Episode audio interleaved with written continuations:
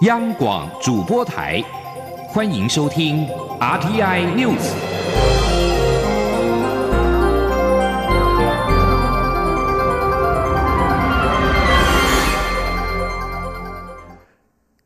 各位好，欢迎收听这节央广主播台提供给您的 RTI News，我是陈子华。香港当局坚持推动修订逃犯条例，引发了港人大规模反弹。香港行政长官林郑月娥在今天宣布，港府决定暂缓修订逃犯条例。而对此，民主党议员涂锦生表示，当局不收回草案是将刀仍架在一百万市民的头上。同时，根据香港零一的报道，原定在十六号发起游行的民间人权阵线也已经表示，如果政府不宣布撤回修例，游行必定会如期的举行。而针对香港政府在今天宣布暂缓修订逃犯条例，总统府回应表示，港府应以确保香港人民的自由民主为目标，认真看待并且回应港人选择向往生活以及制度的期待。总统府强调，高度关注也支持香港人民追求自由民主与人权的渴望。而至于港府以在台湾发生的港女命案为由，作为违背人权立法的托词。总统府认为这是不负责任以及缺乏道德感的做法，令人感到不可思议，无法认同。此外，外交部长吴钊燮在推特上发文表示，香港行政长官林郑月娥应该倾听民意，并且负起全责，将暂缓修法归因于台湾是不道德、可耻而且令人无法接受的。吴钊燮并且说，拥抱民主并站在历史的正确那一边。而陆委会则是回应表示，仍将密切关注后续的发展。陆委会也重申，这次的修法企图将台港司法互助的问题纳入一中框架来处理，我方坚决反对这种披着司法外衣的政治图谋。记者王兆坤的报道。港府暂缓修订逃犯条例，陆委会表示，香港的安居乐业与繁荣稳定是香港民众和国际社会的共同期盼。这一次，香港市民展现出来守护自由的决心与勇气，让我方感动且敬佩。我方希望港府持续体察民情，倾听民意，珍惜香港法治与自由人权价值，为香港的长远发展奠定良好基础。台港也应共同守护法治人权，为青年世代缔造希望前进。陆委会强调。我方不可能同意侵害人权、自由及国家主权的逃犯条例，这一种一中框架的处理手法，我方坚决反对。陆委会副主委邱垂正说：“逃犯条例的修法，企图将台港司法互助问题纳入一个中国框架处理，不仅侵害人权自由，也侵害我国家主权。我们坚决反对这种披着司法外衣的政治图谋。”逃犯条例修法与在台湾发生的港女命案有关，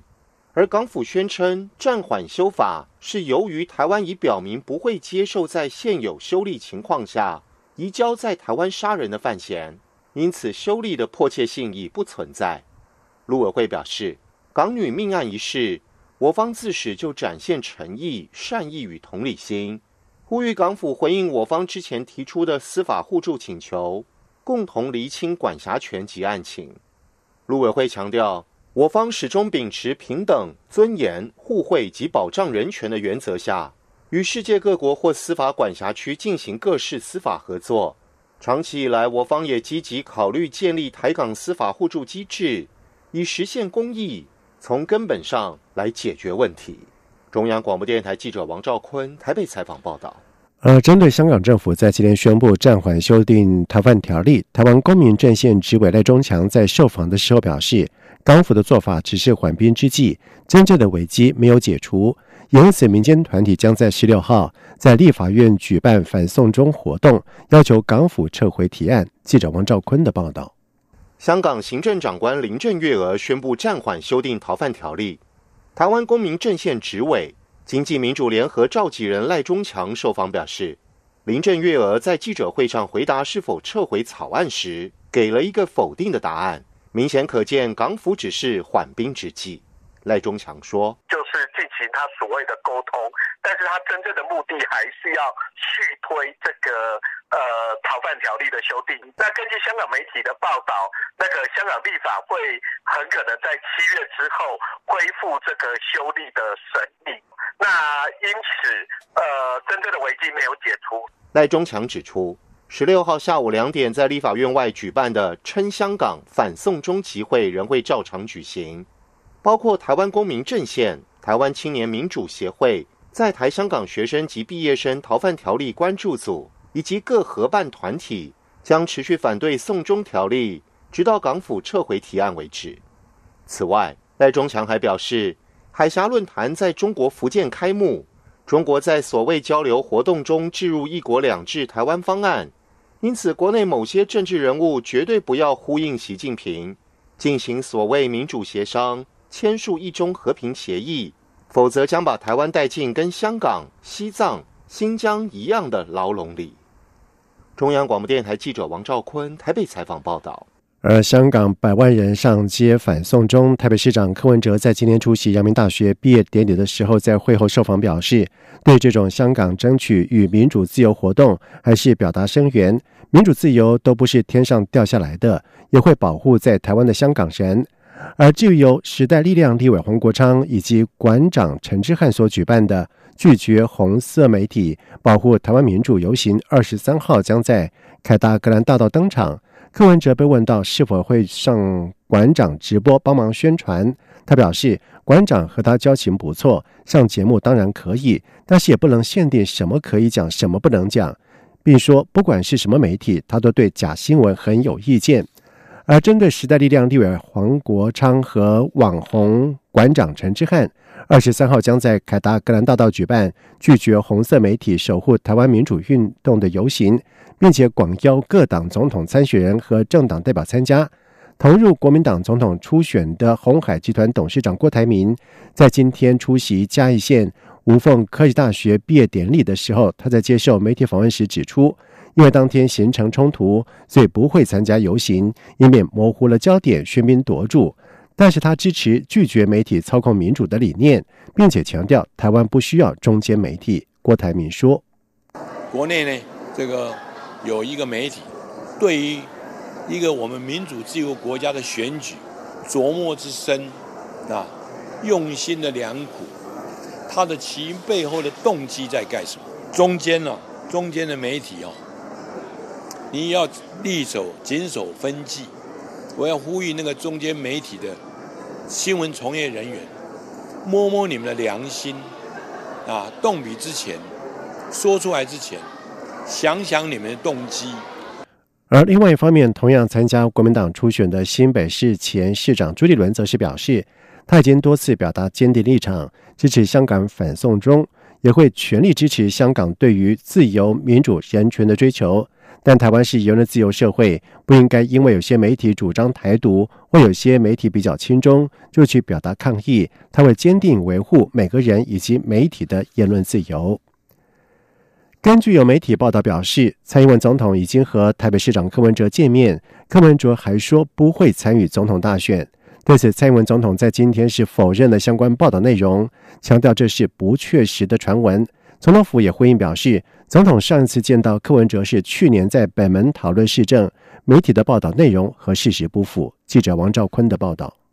媒体引述名嘴在电视政论节目里的发言报道指出。蔡总统已经与台北市长柯文哲见面。柯文哲表示，只要蔡总统能保证他在台北的施政能够顺利施展，他将不选二零二零。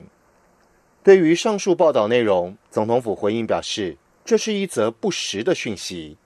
总统与柯文哲最近一次会见是去年十二月十三号在北门讨论市政相关议题，不存在所谓洽谈总统选举情势。因此，总统府要提醒媒体进行相关报道前，应妥为查证，以免有类似错误。而蔡英文总统在金门视察非洲猪瘟防疫工作时，也强调绝无此事，不确实的传闻了哈，那个没有这样的事。柯文哲在出席阳明大学毕业典礼受访时也指出，去年北门会晤后就没有见过蔡总统，同样否认了媒体报道内容。中央广播电台记者王兆坤采访报道：今天上午才拿下了射箭世锦赛女团金牌，台湾复合弓女将陈怡萱稍作休息之后，在下午再和陈建伦是携手征战混合团体赛的铜牌战，两人以一百五十六比一百五十五击败了哥伦比亚，再添一铜。二零一九世界射箭锦标赛今天在荷兰进行复合弓的各项的奖牌赛，中华队在上午女团金牌赛后来居上，逆转击败美国，拿下相隔二十年之后的首面的金牌，也让队员们是士气大振。而女团成金牌成员之一的陈奕轩，在混合团体赛依旧是保持高档演出，全场八支箭就有七支是满分的十分箭，而其中还有三支是满靶。而队友陈建伦表现也不遑多让，有六支十分箭的高水准。而在中场的时候，两人是以一百五十六比一百五十五击败了哥伦比亚，再添一铜，也拿下今年世锦赛混合团体赛的铜牌。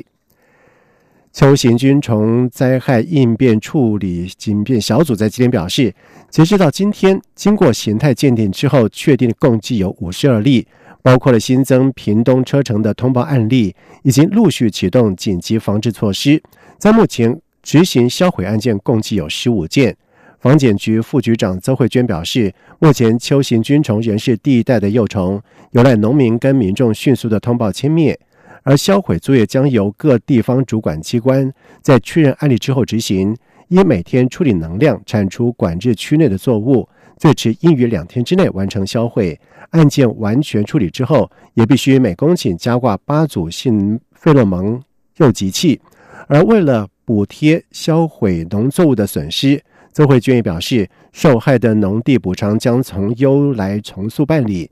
依据近三年作物粗收益平均值。估算补偿参考基准，提供包括了食用玉米每分地补偿新台币一万九千元，饲料玉米一万三千元，青稞玉米六千两百八十元。而这个参考的基数，提供各地方政府评价委员会计价参考。代表台湾参加二零一九多伦多东北偏北音乐节的肌肤乐团，在当地时间十四号是登上了主舞台表演，而主唱安卓雅狂野舞台的魅力。一开唱，立刻是吸引了观众的目光，乐迷们更是不吝啬的给予掌声喝彩。而肌肤乐团的演出也为台湾代表团此行参加音乐节画下了圆满的句点。记者江昭伦的报道：一身性感造型、魅力四射的肢体表演，加上让人忍不住跟着摇摆的音乐节奏，吉普乐团一站上舞台，立刻让原本还在舞台前观望的多伦多乐迷停下脚步，专注看着舞台上的表演。We come from Taiwan.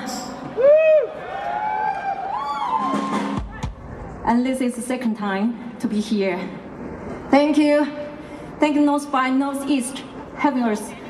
We are my skin against your skin. 下一刻谁都不想你，只担心回家败了生意。划手机看着你，在原本要等你，废话少说，管什么？这是吉夫乐团第二度造访多伦多，今年更受邀站上 North by Northeast 音乐节主舞台，在多伦多市中心开唱。半个小时的表演令人看得目不转睛，许多人纷纷拿起手机拍照录影，用行动表达对吉夫乐团的肯定。贝斯手尤世如说：“多伦多当地乐迷相对内敛，看到有人跟着他们的音乐热情跳舞，他们也很开心。”演出最后。当地乐迷更不吝啬给予基夫乐团热情掌声与欢呼声，尤其对于主唱安卓雅热力四射的表演，高举大拇指暗赞。今年台湾共有基夫乐团、皇后皮箱以及电音团体红三组音乐人参加2019多伦多 North by Northeast 音乐节。基夫乐团在这舞台演出是此行最后一场，精彩演出也为台湾代表团这次多伦多音乐之旅画下圆满句点。中国电台记者郑超伦多伦多采访报道。法国巴黎圣母院大教堂在两个月之前是惨遭祝融，之后在今天将会有一小群的信众头戴安全帽入内参加弥撒，而这也是圣母院失火之后第一次举行弥撒。在今天，弥撒定于格林威治时间十六点，在一处附属小堂举行，而参与人数限制在三十人左右。到时候为了安全因素，参与者都将穿戴保护用的头盔。路透社报道指出，在教会领袖急于展现大教堂日子照旧的同时，重建捐款流入的速度却很缓慢。法国政府表示，多名的亿万富翁、商界领袖和其他人士答应捐助八亿五千万欧元，大约折合九亿六千五百万美元。到目前为止，收到的款项还不到承诺的百分之十。以上新闻由陈子华编辑播报。这里是中央广播电台台湾之音。